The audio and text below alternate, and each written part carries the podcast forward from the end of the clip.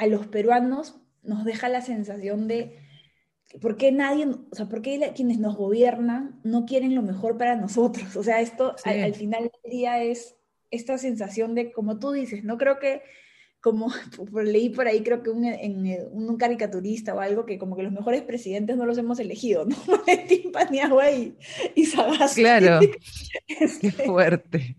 Este, entonces ahí es como si fue una, más allá de ese hecho particular, fue para mí una tradición de nuevo a los peruanos.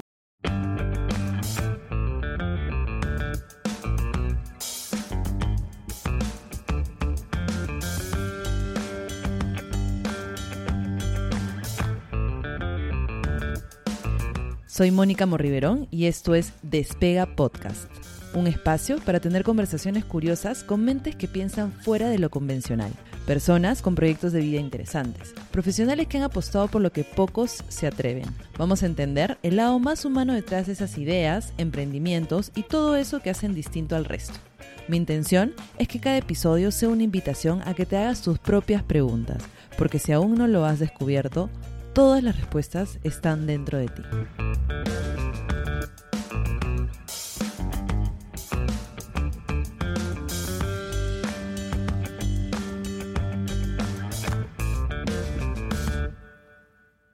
Bienvenidos a un nuevo episodio de Despega Podcast. Eh, hoy estoy con María Antonieta Alba, también conocida como Tony. Eh, seguramente así eh, la voy a nombrar en, en esta conversación.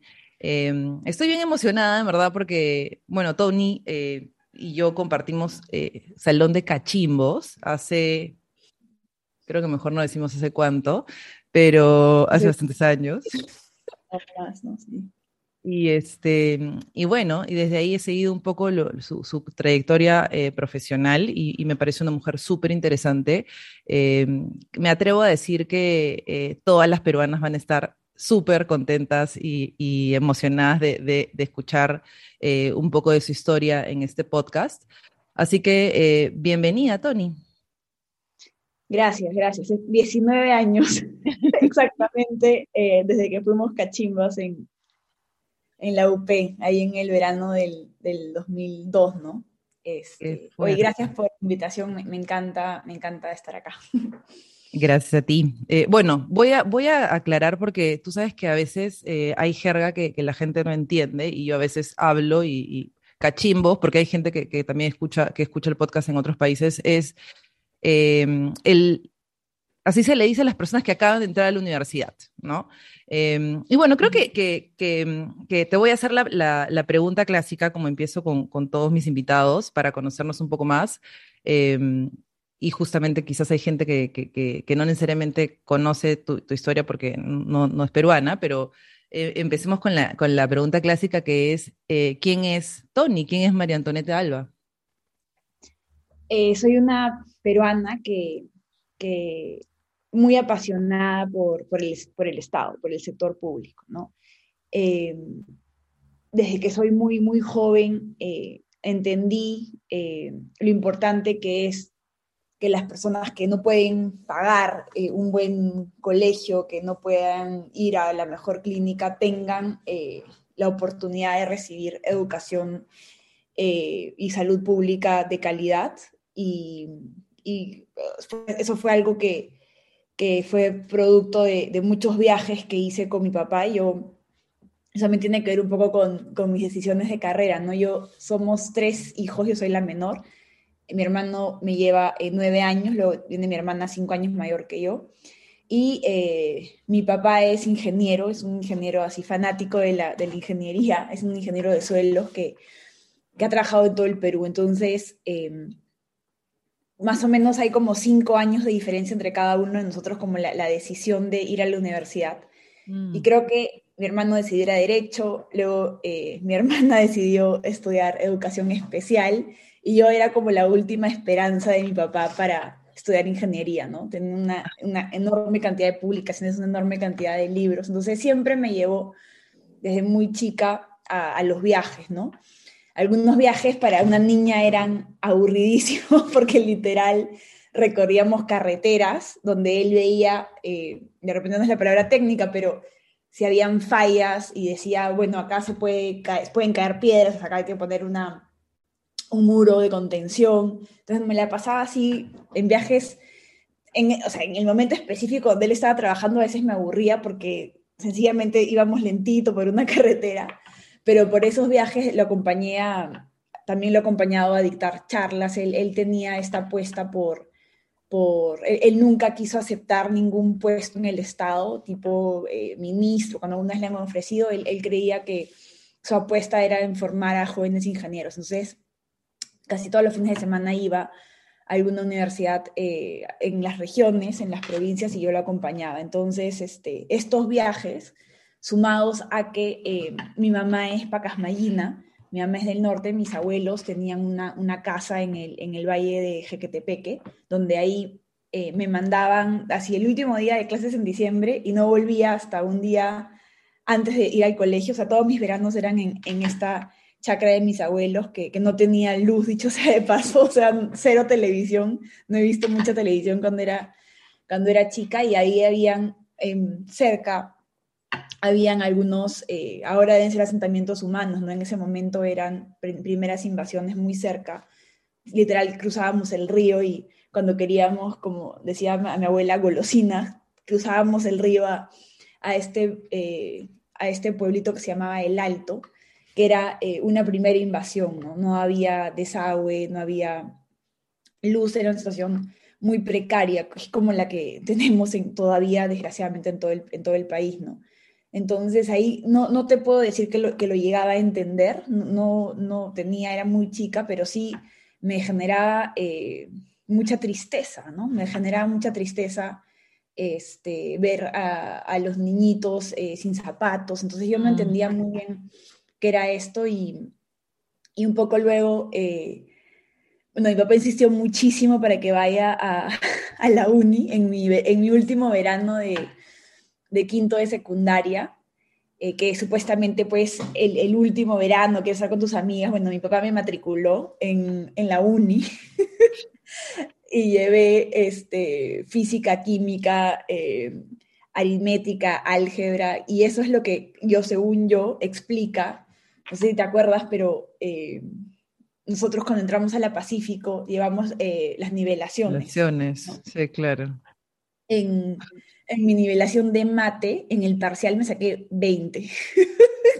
No, en serio. Sí, 20, pero eso era producto de, de, la uni, pues, o sea, porque me, estuve todo, el, todo mi verano de quinto de secundaria yendo a la uni, este, a estos cursos. Eh, ahí le comenté a mi papá que había un profesor que me parecía buenísimo, que se llamaba, el, si no me equivoco, se llamaba, se apellidaba Melchor y le dije a mi papá, papá, me parece un súper profesor. Entonces mi papá cuando terminó el curso, porque era un curso, eh, le llamaban de proyección social, contrató a Melchor a que viniera a mi casa a seguir preparándome.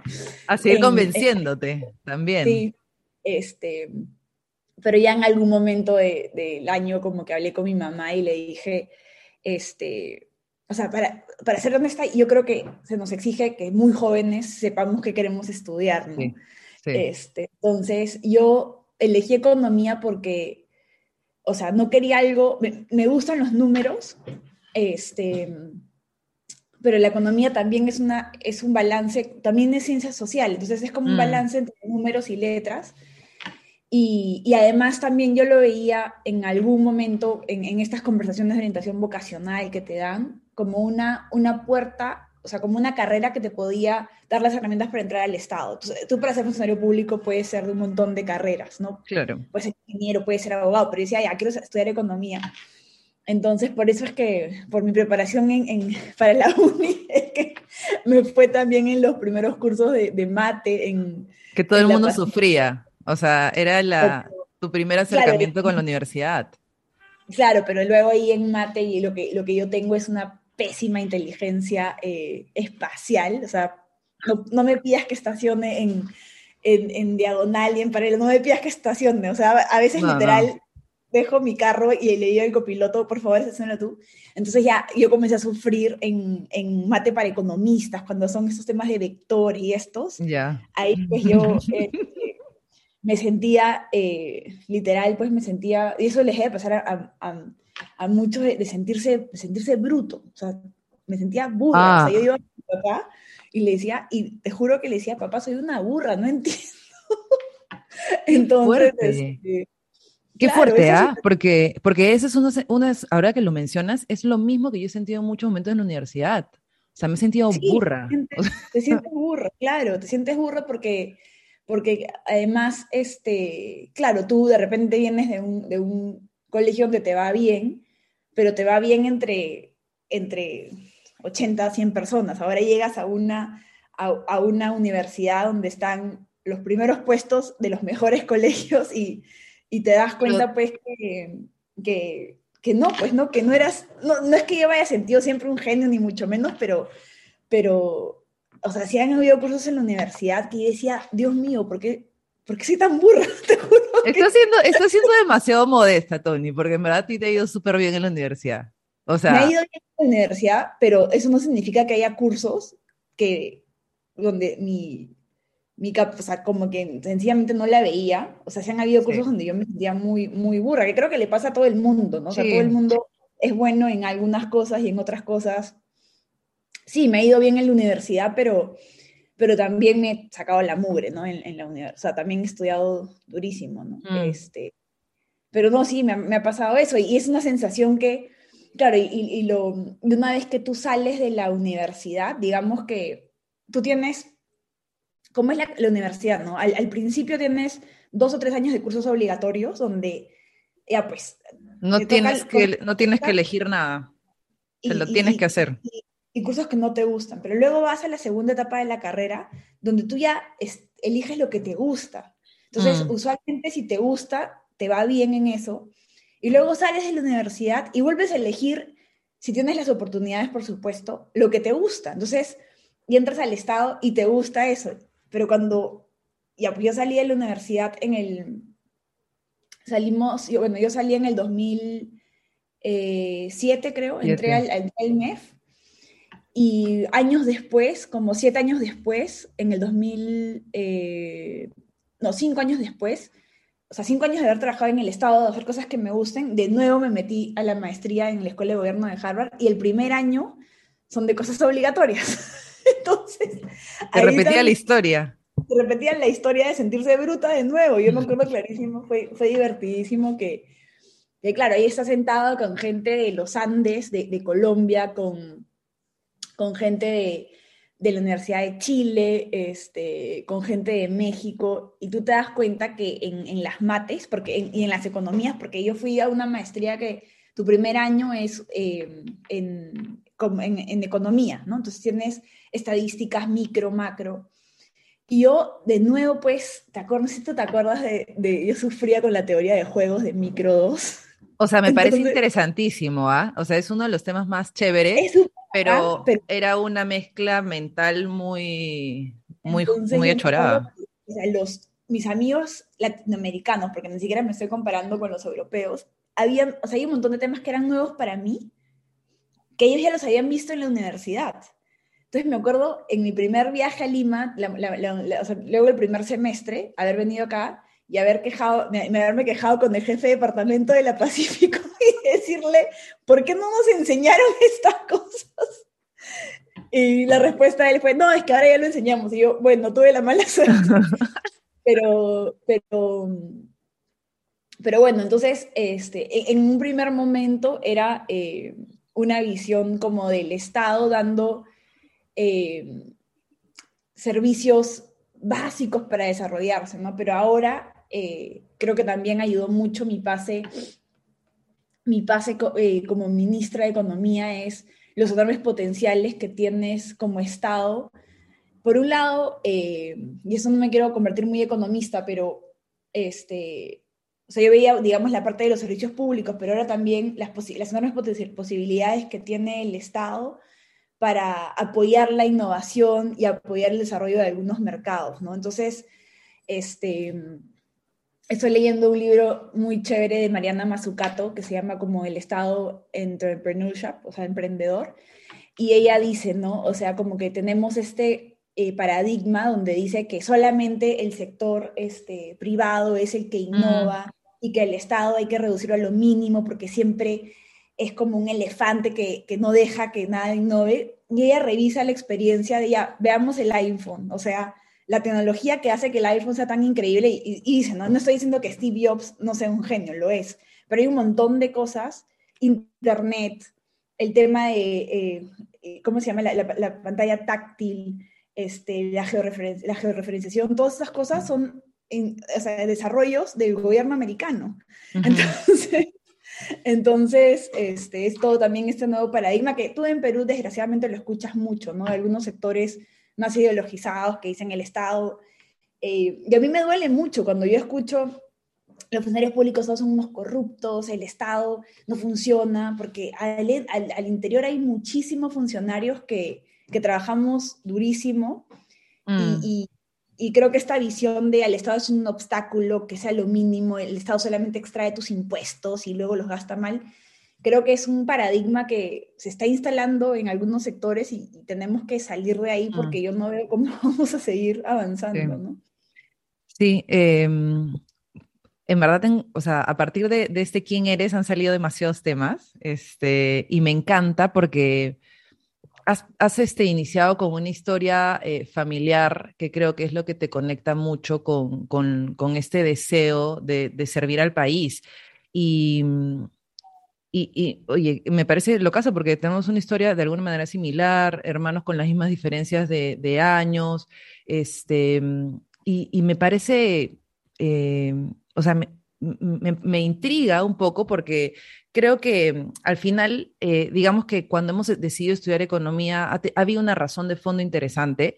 Yo no sabía que estabas tan como que mm, decidida desde, desde tan chica a, hacer algo así, eh, digamos, público, ¿no? Yo estoy más vinculada con el sector social y me pregunto dos cosas escuchándote eh, esta historia familiar y, también cómo después se ha desarrollado un poco lo que has hecho profesionalmente, ¿no? Y lo primero es, em, hay una, hay un, o sea, se siente que hay un amor por el Perú.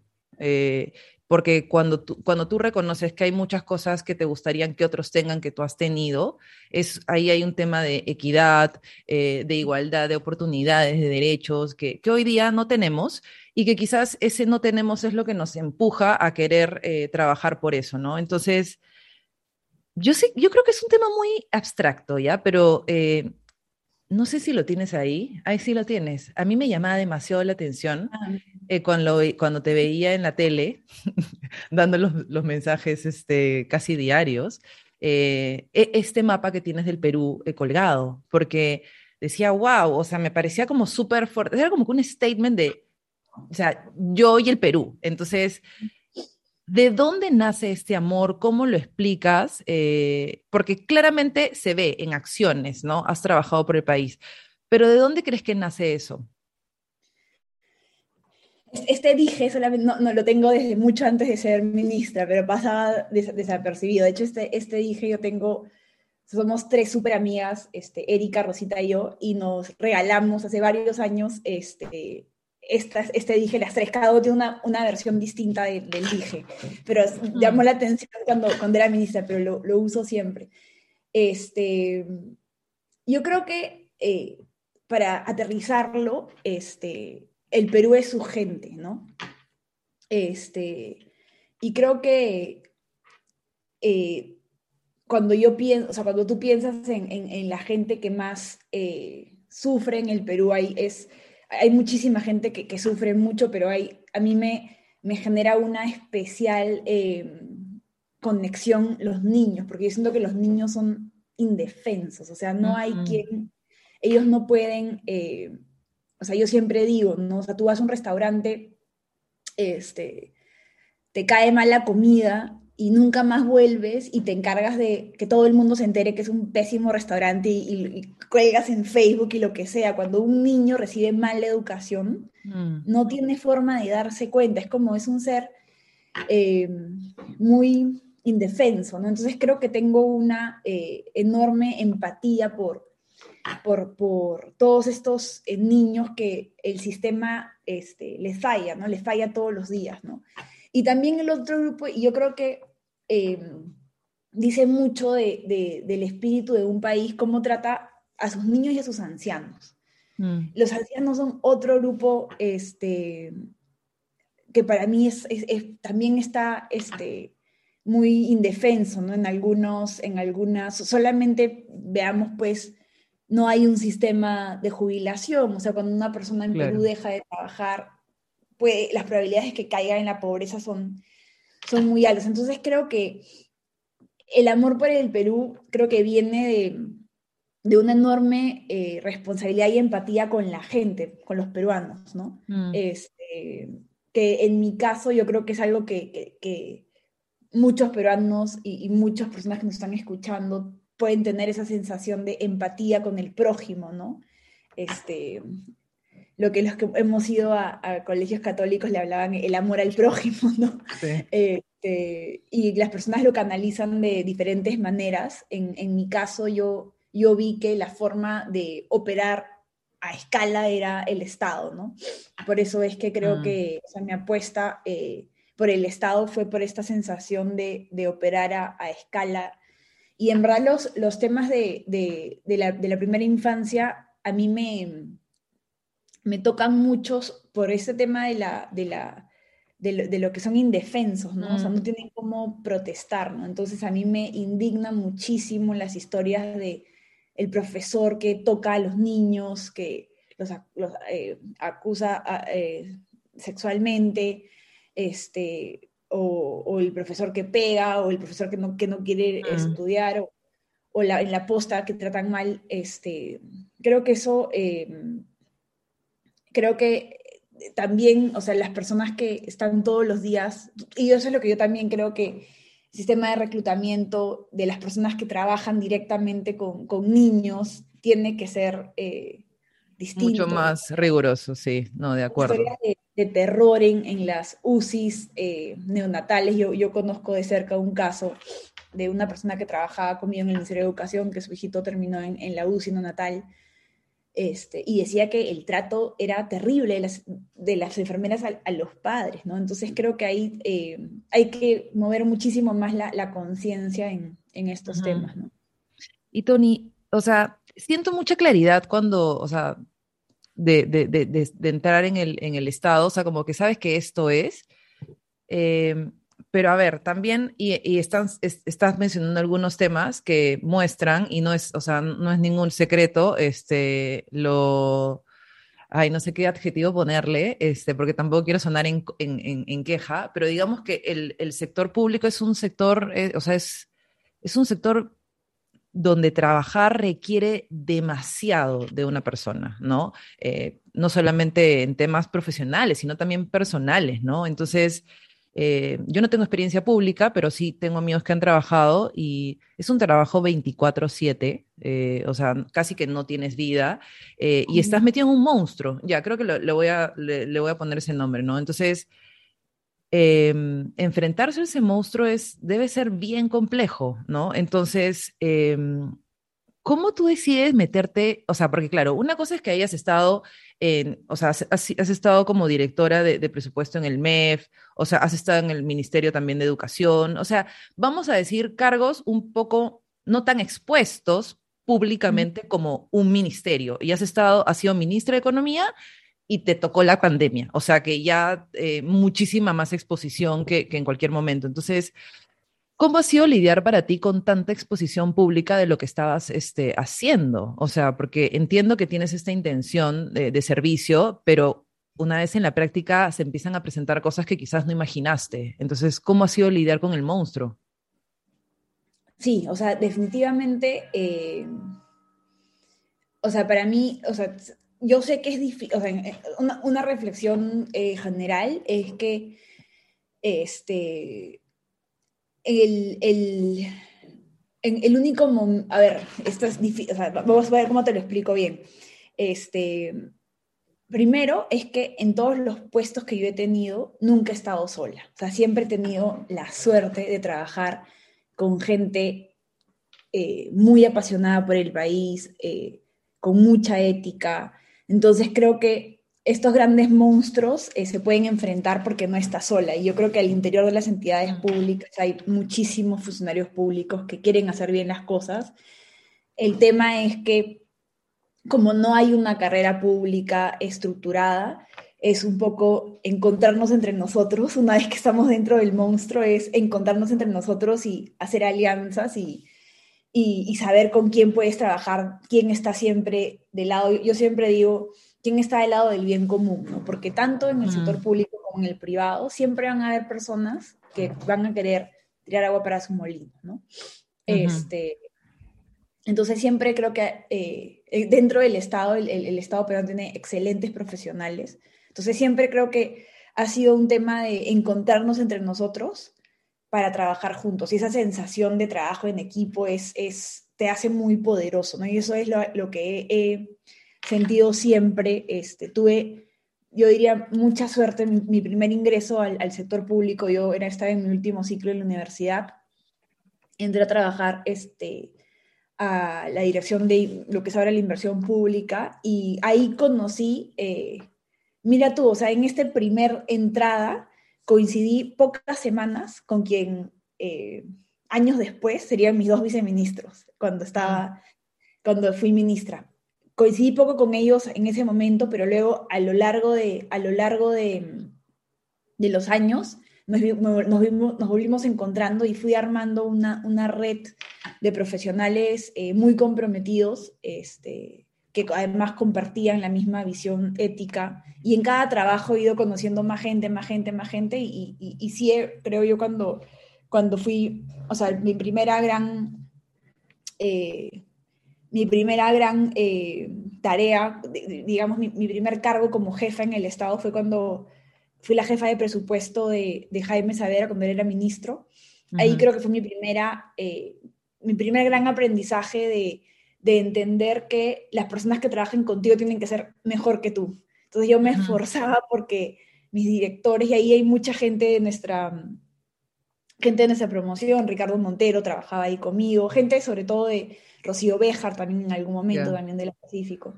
Y, y, eso, eso fue como mi, o sea, ahí fue como mi, mi gran eh, aprendizaje de lo importante es de rodearse de gente que sea mejor que uno y lo importante que es de trabajar en equipo.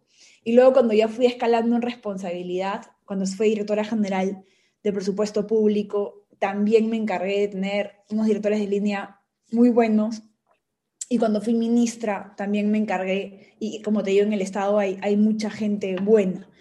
Pero yo siempre creo que eh, la sociedad peruana tiene, tiene, una, o sea, tiene una mala... Eh, una mala visión del sector público. Por un lado mm. tienes, hemos hablado antes, eh, tienes esta visión de que el Estado es, el Estado es un elefante que solamente te afecta la innovación y que, y que debería desaparecer en un extremo, y en otro extremo tienes los que ven en el Estado el botín, ¿no? Mm. O sea, los que ven en el Estado de cómo entran al Estado para en vez de trabajar por el interés público, este, sacar interés privado. Y creo que en estos días yo estoy muy golpeada con lo que está sucediendo con algunas eh, designaciones, porque creo que tenemos que entender que el Estado necesita, yo puedo entender, cuando yo leo algunas entrevistas, algunas personas dicen, bueno, pero si ellos, el partido, el partido de gobierno merece tener este, a su equipo, perfecto, este, a los ministros, a los puestos políticos, pero el Estado necesita una primera línea de gerencia que sea del Estado. Yo siempre, yo siempre he criticado a las puertas giratorias. Yo creo que estas líneas de gerencia del Estado tienen que ser personas del Estado entrenadas 24/7 para defender los intereses del Estado. Y así como yo veo tan mal que venga un banquero a ser ministro de Economía, eso es una puerta giratoria, por ejemplo. Banquero estoy diciendo un ejemplo, o sea, o alguien de una farmacéutica a ministro de Salud. Yo también veo mal que alguien de un gremio, eh, de, de, un gremio este, de trabajadores venga también al Estado. Creo que las puertas giratorias están mal de los dos lados, tanto de, grandes grupos empresariales como de grupos sindicales. Entonces creo que no hemos entendido que el Estado necesita eh, un grupo de, de, soldados y generales ahí que estén, uno, que tengan, que rindan cuentas a las autoridades de turno, eso es importante, pero que defiendan los intereses del Estado, incluso de los políticos, porque tú tienes que tener ahí ese regimiento, esos gerentes generales del Estado mm. que, además de garantizar la sostenibilidad, que por supuesto que rindan cuentas y tienen un mal desempeño los puede sacar, pero que defiendan el Estado de algunos políticos, algunos intereses políticos que no siempre piensan en el bienestar común. Entonces, por ejemplo, a mí me da mucha pena eh, algunas designaciones en puestos eh, tan importantes que creo que finalmente eh, retrocedieron, ¿no? Pero, por ejemplo, el, puesto de director ejecutivo de Provías descentralizado, algunos secretarios generales de ministerios. Entonces, creo que el Estado, al, al, Perú le falta valorar mucho más a sus funcionarios mm. públicos. Creo, que, creo que no los valora lo suficiente. Eh, y creo que por, y justamente por eso es que como país no hemos apostado en una reforma, pero digo significativa, ¿no? Hemos hecho algunos esfuerzos por aquí, hemos creado Servir, hemos hecho este, los gerentes, eh, el cuerpo de gerentes, pero nunca nos hemos tomado en mm. serio, nunca el país ha dicho, quiero tener la mejor, o sea, los quiero los mejores servidores públicos del mundo, ¿no? Creo que quizás por eso la carrera pública es tan poco eh, atractiva para muchos profesionales acá, ¿no? Y, cuando yo te digo este monstruo es porque hay muchos, y me voy a incluir, que no, no necesariamente ven algo como, eh, tú has mencionado esta palabra de innovación, como esta posibilidad de hacer cosas distintas porque te imaginas este elefante, ¿no? Em, y, bueno, voy a confesar que eh, me he este, abierto Twitter para, para, leer un poco lo que, lo que pones y justo te he visto bien activa, este, bueno, siempre, ¿no? Y me parece interesante porque es una voz, eh, creo que, que, tienes una voz con mucho peso, entonces me pregunto, eh, ya que eres bien activa en, en, dar tus opiniones, en decir, oye, me parece esto, no me parece esto, que creo que es súper sano en un país que creo que ahora, en este, voy a decir, eh, este es un momento en el que estamos muy divididos, ¿no? Entonces, en el que a veces es mejor no decir, yo creo más bien que es el mejor momento para dar opiniones, pero también te tienes que, em, digamos, que, enfrentar con gente que piensa diferente a ti y intuyo que quizás tu círculo social, este, quizás tiene una tendencia distinta a la tuya. Este, no sé cómo será, este, lo estoy, estoy generalizando, pero ¿Cómo has visto tener una postura política tan firme en medio de un país tan dividido, eh, incluso quizás eh, yendo en contra de lo que tu círculo eh, más cercano puede, puede, puede pensar? ¿Cómo, cómo, lo has, ¿Cómo, lo has, vivido? Incluso de lejos, ¿no? Porque creo que ahorita no estás en Perú. Bueno, ya después nos cuentas en qué estás, este, pero, pero ¿cómo, ¿cómo es dar una postura en un lugar o en un espacio tan fragmentado como estamos ahorita? Sí, o sea, definitivamente el país está muy dividido. Eh, em, o sea, lo que yo creo, y es, lo que a veces he sentido incluso, este, o sea, como ministra de Economía, es que creo que somos muy, no sé si la palabra es esquizofrénicos o, o, o sea, declaramos cosas eh, porque suena bien que los declaremos, este, pero ni Fernando no nos gusta, ¿no? O sea, este, como, no sé, voy a hacer una generalización, ¿no? Este, queremos un país que entre a la OSD, pero también queremos pues que a veces la SUNAT se maneje como una chacra donde el ministro de Economía puede llamar a decir, oye, ¿sabes qué? Este, esta deuda tributaria no la, o sea, ¿entiendes? O sea, claro. Entonces, cuando lo importante que ha sido construir este, la independencia y la autonomía de la SUNAT, que sabíamos que en, en épocas de dictaduras la SUNAT es es vista, o sea, es utilizado a veces como un instrumento para acosar a los opositores. Entonces, esta construcción de una SUNAT autónoma, que como es en los países del mundo, es algo que, oye, de, todas maneras, un, requisito para entrar a la OSD es eso, pero no sé, pues que de pronto alguien sugiera por ahí que, este, a, ver, pues si, si, si, si la SUNAT este, puede revisar esa deuda tributaria, es como que digo, por Dios. Entonces lo mismo me parece que pasa con la democracia, que decimos que somos un país que ama la democracia, pero en la práctica en verdad no lo somos. Y lo mismo te puedo decir de libre mercado, ¿no? Queremos defender mm. un modelo económico de libre mercado cuando en verdad a muchos empresarios no les importa la competencia. Entonces, me parece que pasa lo mismo con, con, la democracia. Decimos de la boca para afuera, como dirían en el norte, este, que somos un país democrático. Entonces yo creo que, yo creo que lo que ha pasado con el Perú es, eh, por diferentes motivos de los que, de que podríamos eh, hablar, los peruanos hemos perdido, creo, eh, la sensación de lo importante de que es trabajar por el bien colectivo, por el mm. interés común. O sea, es como que en los últimos años cada uno quiere sacar lo que más que pueda del Estado, no hay como una agenda de interés común. Entonces, estos valores sociales como la democracia es como ya no están, entonces, entonces yo, yo nunca eh, explícitamente apoyé ninguna candidatura. Eh, en ese momento las dos me parecían eh, realmente malas y tampoco me sentía en no me sentía en ninguna capacidad de juzgar a quienes votaran por lo uno o por lo otro, porque las, dos razones me las dos razones para no votar por otro candidato me parecían válidas. Este, pero sí, este, sí, efectivamente, cuando me he pronunciado, por ejemplo, eh, o sea, también la gente lee lo que quiere leer, ¿no? Decir que no quieres eh, caer ante el berrinche de la chica no significa que estás endosando y dándole un cheque en blanco al presidente, ¿no? Eso no significa mm. ya. Y, creo que sí, también otra, otra cosa que creo que hemos perdido mucho es el respeto a las autoridades del país. O sea, hay que respetar a la figura del presidente, hay que respetar a la figura del primer ministro, ¿no? Es el mm. presidente electo, por eso es que cuando, por eso es que hablo del presidente Castillo, entonces creo que, creo que eh, como estamos en esta gran confrontación, todo este segmento que, que creo que pisó el palito, este, que, que la más colera que me dio es que tomaron la camiseta de la selección peruana como su camiseta de lucha y eso me da mm. mucha cólera. O sea, ¿por qué tenían que tomar? Ahora creo que quieren, ahora creo que quieren, te lo dije, te lo dije, te lo dije. O sea, quieren como que... Refregar todo lo que está pasando.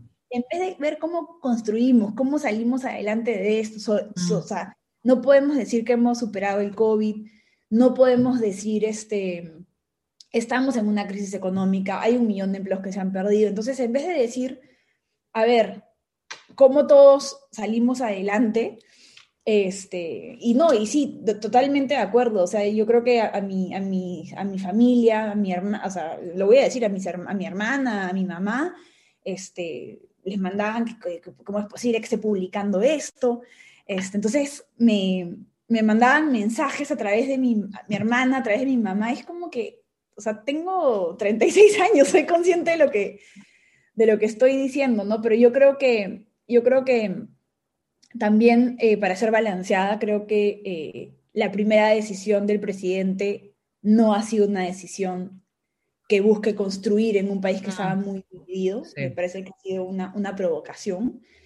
Y creo que el rol ahora es eh, ser muy vigilantes de lo, del accionar. Y lo que me parece interesante que ha pasado en estos últimos días es que em, la vigilancia ciudadana, la insistencia de, los medios, de, algunos medios de comunicación, la insistencia de algunos ciudadanos los han hecho retroceder en algunas decisiones y creo que hay que seguir, hay que seguir por esa línea, pero lo que sí me preocupa es que no veo en ninguno de los sectores importantes en la agenda, o sea, no sé, veamos qué ha pasado con la anemia. La anemia está estancada mm. hace 10 años. ¿Qué habrá pasado con el logro de aprendizaje? Dos años de los chicos sin colegio.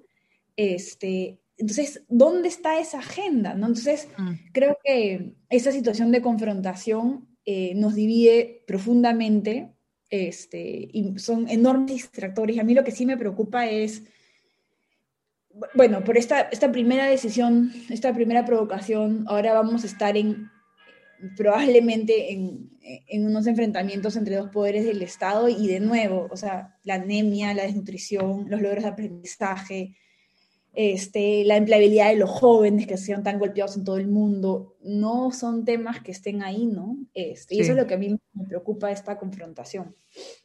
Sí, igual, igual eh, creo que cuando son temas que no te tocan, eh, la gente no necesariamente los entiende, ¿no? O sea, todo lo que tú estás mencionando, este, probablemente un sector del país ni siquiera sabe que existen. eh, y un sector que, es importante. Hemos, perdido la noción de, bien común, o sea, de entender que necesito que el niño de, para que este país sea mejor, para que yo esté mejor, necesito que el niño de Purús y la niña de Paucarda y Sarasara puedan tener un crecimiento sano, puedan ser profesionales, o sea, es, como no entender cómo la, que la vida de todos los peruanos sea mejor es también bueno para mí, ¿no? Eso, creo que hemos perdido. Sí, yo creo que ahí hay una chamba eh, por hacer y que sobre todo es algo que, toma mucho tiempo, ¿no? Este, y, bueno, hace un rato eh, mencionaste algo que, que, me hizo un poco ruido, este, porque decías que, o sea, hemos perdido un poco el respeto a los presidentes. Eh, sí, o sea, e, entiendo eso y, creo que también es parte, mira, yo, yo, le agregaría respeto y quizás también este, eh, confianza, ¿no? Porque, a ver, tú y yo tenemos la misma edad y creo que los presidentes que hemos visto, desde Alan hasta ahora, eh, todos han estado vinculados con temas de corrupción. Entonces, es lógico entender un poco esta falta de respeto o esta falta de confianza. Este, y algo que a mí eh, me, me, chocó mucho, creo, porque claro, en plena pandemia, y tú y, lo has mencionado varias veces, el interés común.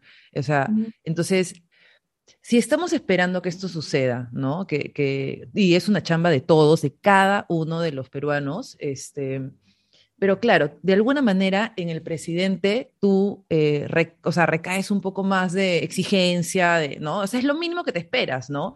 Eh, y en, durante, durante el tiempo que estuviste de ministra, eh, bueno, te tocó varios escenarios bien, complejos, ¿no? Más allá de la pandemia. Pero o sea, creo que a mí, a mí lo que me chocó, me dolió, fue este tema de, de, ver cómo Vizcarra se metió en este tema de, no quiero entrar en temas políticos ya, pero cómo Vizcarra se, se metió en esto de, de las vacunas y, justamente lo que tú dices, el bien común, ¿no? O sea, priorizo lo que me interesa frente a lo que realmente necesita el país. Entonces, eh, digamos que él en una figura eh, sería como tu jefe, ¿no? Este, y él me imagino que te convoca en una intención de bueno, obviamente trabajar eh, por el país y, que, te encargues de, este, del ministerio, ¿no?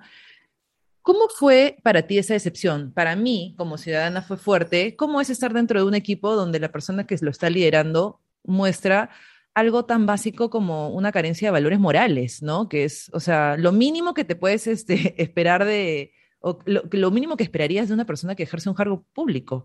Entonces, ¿cómo lo sentiste tú? Fue, fue una terrible decepción para mí, este, porque, porque además, eh, y eso creo que lo he dicho antes, ¿no? En, es como si no, era como una actitud de, que no era consistente con lo que yo acababa de ver, porque nosotros estábamos en, en, en la mitad de una crisis, se tomaban muchas decisiones, este, creo que mi obsesión mía y la de mi equipo era, o sea, las decisiones más difíciles es donde no está tan claro cuál es el interés común. Y por eso es que invertimos tanto. O sea, cuando tú decides cerrar la economía, como decíamos a veces, este, cerrarlo de ese nivel que te hizo una caída de 40 puntos, ¿dónde estaba el interés común? Este, lo mejor era cerrarlo o lo dejábamos abierto. Yo creo que con la segunda ola, que estuvo más abierta la economía, pero el nivel de muerte fue más grande, quedó un poco claro que para nosotros en ese momento el interés común era evitar la mayor cantidad de muertes. Pero eso son, decisiones, difíciles. Otras decisiones difíciles también, eh, desgraciadamente estamos en un contexto de populismo, que justamente es un populismo, para mí, el populismo es es nefasto porque se disfraza de interés común. Mm. Cuando, por ejemplo, eh, se disfraza de interés común, pero atrás hay intereses particulares. Veamos lo que pasó con, con la ley de los peajes. Este, la ley de los peajes, donde además ya nosotros en nuestra constitución dice que no podemos cambiar por, por, por por leyes, contratos, en fin, o sea, la, ley de, que suspende los peajes en un contexto donde estaba la, inmovilización, la movilización estaba prohibida, o sea, todo el mundo estaba en su casa. Se había determinado que la policía, los bomberos no pagaban peaje. Entonces, esta ley tenía nombre y apellido.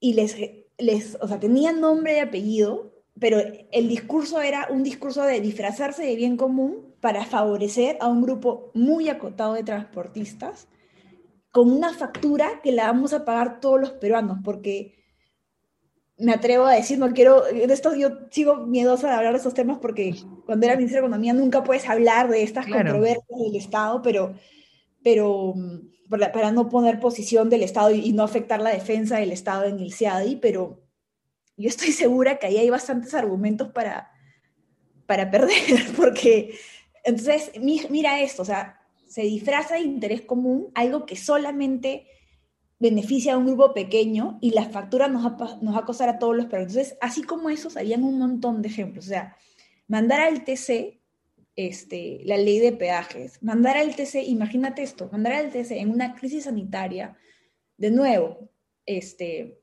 el populismo, vamos a hacer un ascenso automático de todos los médicos. Vamos a nombrar a todos los médicos. Esas políticas que son para mí pro trabajador y que no piensan en el paciente, en el niño, mm. tampoco piensan en el bien común. Acá es que vamos a tener una planilla para siempre y no hay desempeño. Entonces, mandamos al TC esa ley para alguien que es un, al final del día es un político que ve su popularidad, pero respaldó decisiones que para mí eran importantes para preservar eh, lo que nunca, lo que nunca, lo que nunca nadie, nadie piensa nunca en las próximas generaciones, pero como ministra de Economía tú tienes que, pensar siempre en, en, que tus decisiones no generen problemas, sobre todo para las próximas generaciones. Entonces, todas estas decisiones tan complicadas para un político que para mí era claro dónde estaba el interés común, para él también, en las conversaciones, este, yo conversaba con el expresidente y le decía, esto, esto, esto será el TC, y, y, bueno, ahí tenía, jugaba en, pared con, con, Ana Neira, que también es una ministra increíble, súper chambera. Jugábamos en pared y mandábamos al TC las cosas. Entonces, siempre para mí fue alguien que defendía el interés común. Conmigo nunca tuvo ninguna señal, nunca ninguna señal de, ningún indicio de, tener este, una actitud distinta al interés común. Entonces, por eso es que lo que pasó en el, en, con el famoso vacuna, Vacunagate a mí, a mí me chocó muchísimo. A mí me chocó muchísimo incluso la salida, eh, que fue una salida tan dura, con tantos temas que dejamos. Yo estuve, digamos, muy triste, ¿no? Este, noviembre, diciembre, y, como que sentía que ya estaba saliendo y en eso, ¡pum!, el vacunagate, este, y, y nada, y luego, y de nuevo, pucha, me, me volví a eh, estar triste unas, unas semanas más, ¿no? Pero yo creo que a mí lo, lo más allá de este hecho en, en, en particular es a los peruanos nos deja la sensación de ¿por qué nadie, o sea, por qué quienes nos gobiernan no quieren lo mejor para nosotros? O sea, esto sí. al, al, final del día es esta sensación de, como tú dices, no creo que, como leí por ahí, creo que un, en, un, un, caricaturista o algo, que como que los mejores presidentes no los hemos elegido, ¿no? Valentín Paniagua y, y Sagasti. Claro, este, qué fuerte. Este, entonces ahí es como si fue una más allá de ese hecho particular, fue para mí una tradición de nuevo a los peruanos, de, claro. oye, ¿por qué? O sea, ¿por qué tú vas? Y además también a mí, ahora que, y luego hablamos de eso, ahora que estoy apoyando a algunos países con, con la vacunación del, del COVID-19, es fundamental el liderazgo del, de los presidentes para la vacunación. Entonces, cuando él hizo esto, probablemente tenía 70% de vacunación era una vacuna que todavía creo que no estaba aprobada por el Ministerio de Salud. Entonces, pensando en el interés común también, mm. él puede haber salido y decirle, contarle a todos los peruanos con transparencia, me estoy vacunando, creo tanto en la vacuna que ni siquiera está aprobada, este, y, y mira, y me la pongo. Y eso hubiese sido como un gran espaldarazo a la vacunación en general, dada su popularidad. Claro. Entonces yo yo no, no, así como tú, no, no tengo una explicación para, para eso, ¿no? Mm. Eh, bueno, sí, o sea, es, es, este, o sea, creo que se han juntado muchas cosas en el país y creo que eso es lo, lo, que, quizás una cosa más, una cosa, o sea, decepción, decepción, ¿no? Y bueno, creo que, que otra, otra cosa que, que, me llama mucho la atención de, o sea, de, esta, de esta posición que tuviste, bueno, como por un lado ministra de Economía, por otro lado ministra de Economía en pandemia. Y creo que también este, en algún momento hablamos de, de, este síndrome del impostor, ¿no? Que es un tema que a mí me, me encanta porque primero que cuando lo descubrí, me di cuenta que no era la única, porque por años pensé que era la única persona que pensaba así y porque hay mucha literatura eh, detrás de esto como para que te des cuenta eh, de qué se trata. Y, bueno, simplemente para explicarlo a la gente y de qué se trata es, eh, es como esta voz interna que tenemos, creo que está un poco más estudiada en mujeres, pero en realidad es, este, les pasa a todos. Em, que te está diciendo o, que te está mandando mensajes de, que no puedes, de que no eres suficiente, de que quizás este puesto no es para ti, ¿Tú en algún momento sentiste, o sea, este, vamos a decirle peso de ser mujer, ser joven, porque has asumido la, o sea, el, ministerio de los 35 años, creo, ¿no? Entonces, claro, todo lo que, digamos, en un país donde las brechas de género son tan, eh, son, son, tan altas, ¿no? O sea, em, no solamente en temas, eh, digamos, corporativos, en temas públicos, en general, ¿no? O sea, salarial, la, la, brecha es gigante en diferentes ámbitos. Entonces, ¿en algún momento sentiste como, creo que no estoy preparada para asumir esta responsabilidad, me falta algo, este, porque creo que es natural, esa es la voz del síndrome del impostor, o sea, es, es y, está bien reconocerla porque al final esos miedos son quizás también los que te empujan un poquito a, hacer las cosas, ¿no? Pero, pero me da mucha curiosidad porque, o sea, digamos que, que, podía ser un tema, ¿no? O sea, la, la, juventud se puede como traducir en inexperiencia o quizás que, no sé, falta algo más. Entonces, ¿alguna vez sentiste ese síndrome eh,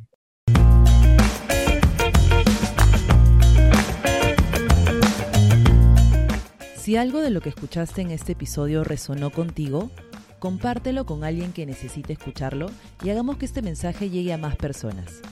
Este episodio tendrá dos partes. Para enterarte cuándo sale la segunda, suscríbete totalmente gratis a Spotify o Apple Podcast. También puedes seguirnos en el Instagram arroba despegapodcast para ver la pregunta y reflexiones que nos regala cada episodio. Buen inicio de semana.